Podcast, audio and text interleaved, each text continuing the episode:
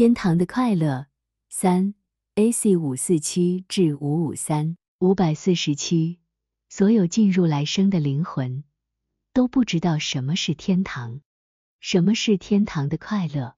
许多人认为存在某种快乐，只要他们活着，不管怎样都能进入其中。即使是那些憎恨邻舍和生活在通奸之中的人也是如此，他们完全不知道。天堂是相互的爱，纯洁的爱。天堂的快乐是由此而来的幸福。五百四十八，与那些刚从世间来的灵谈话时，我经常谈到永恒生活的状态，这对他们来说很重要。他们需要知道那个国度的主是谁，统治的方式是怎样的，以及治理的方式是什么。这就像人们在世界上进入另一个国家时，首先需要知道的是国王是谁，国王是怎样的人，统治的方式是什么，以及更多关于那个国家的事情，尤其是在这个他们将要永远生活的国家。然后说道：“主不仅统治着天堂，而且统治着整个宇宙，因为谁统治了一方。”也会统治另一方。二，然后说道，他们现在所处的这个国度是人的国度，并且这个国度的法则是永恒的真理，所有的法则都建立在这唯一的法则之上：要爱主胜过一切，并且爱邻如己。事实上，现在更是如此。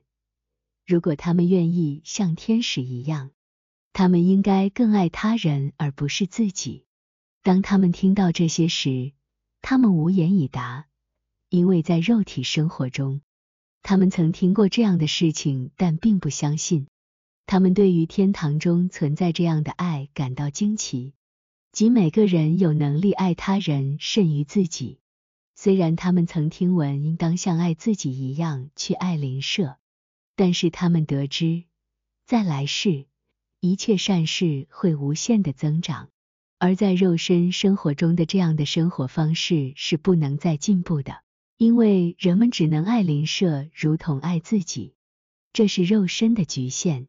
但当脱离了这些局限，爱便变得更纯粹，并最终成为天使般的爱，即爱邻舍超过自己。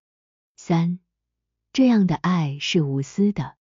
可以从某些夫妇的婚姻之爱中得到证实，他们宁可牺牲生命，也不忍心见到配偶受到伤害。从父母对孩子的爱中，同样可以看出，一位母亲宁愿忍受饥饿，也也不愿看到她的孩子挨饿。甚至在鸟兽中也能观察到这种现象。也可以从真诚的友谊中看到，人们愿意为朋友承担危险。甚至出于公共或表面的友谊，这种友谊渴望模仿真挚的感情，以至于会向那些其所喜爱之人提供更好的事物，尽管口是心非。最后，从爱的本质可以看出，这本质在于以服务他人为乐，不是为了自己，而是为了他人的缘故。然而，但那些爱自己超过爱他人的人，那些在肉体生活中贪图利益的人，尤其是那些极度贪婪的人，是无法理解这一点的。五百四十九，在天堂中，每位天使都毫无保留的将自己的幸福和快乐传递给他人，在那里，情感和思维的交流异常精微和敏感，使得每个天使能够将个人的快乐扩散给所有人。同时，也从他人那里接受快乐，仿佛每个人都是幸福感的发源地。这种互相给予构成了天堂的神圣格局。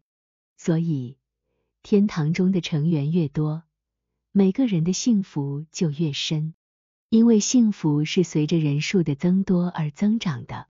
这是天堂的快乐无法用语言描述的原因。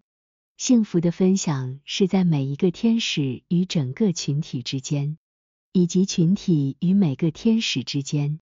每个人都把别人看得比自己更重要，但若是有人更偏爱自己而非他人，那么自立的爱便占据了上风。他们不愿意与人分享任何东西，只会传递自我中心的态度和想法。这种态度是不纯洁的。一旦别人感知到这种自我中心的形象，他就会立刻被断绝和排斥。五百五十，在人体中，每一个部分都有其共同及独立的功能，为了整个身体的利益而协同工作。在主的国度里。这个原理也同样适用。主的国度好比是一个人，我们称之为至大之人。在这里，每一个体都在自己的位置上，通过各种方式，或直接或间接的为整体的和谐与福祉做出贡献。这样的秩序是由主自己确立并不断维持的，旨在为每个人带来幸福。五百五十一。整个天堂都指向同一位主，每个人都在最广泛和最具体的层面上与那位独一的主相连，由此产生秩序，促进了团结，培养了相互间的爱，并因而实现了幸福。因此，每个人都深切关心所有人的救赎和幸福，而全体也同样关心每一个人。五百五十二。天堂中所有的快乐和幸福都是从主来的。我通过很多次的亲身体验知道了这一点。现在说说其中的一次体验。我目睹一些天使灵怀着极大的热情，精心制作一个装饰有灯和花的华美烛台，以此来荣耀主。我有机会观察了一两个小时。这些天使尽心尽力的让每一个细节都是美丽且有代表意义的。他们以为这是他们自己做到的，但我很清楚的意识到，他们自己实际上无法凭自身找到任何东西。几小时过后，他们自豪的宣称成功创作了一座美轮美奂且有代表意义的烛台，用以荣耀主，从而内心洋溢着喜悦。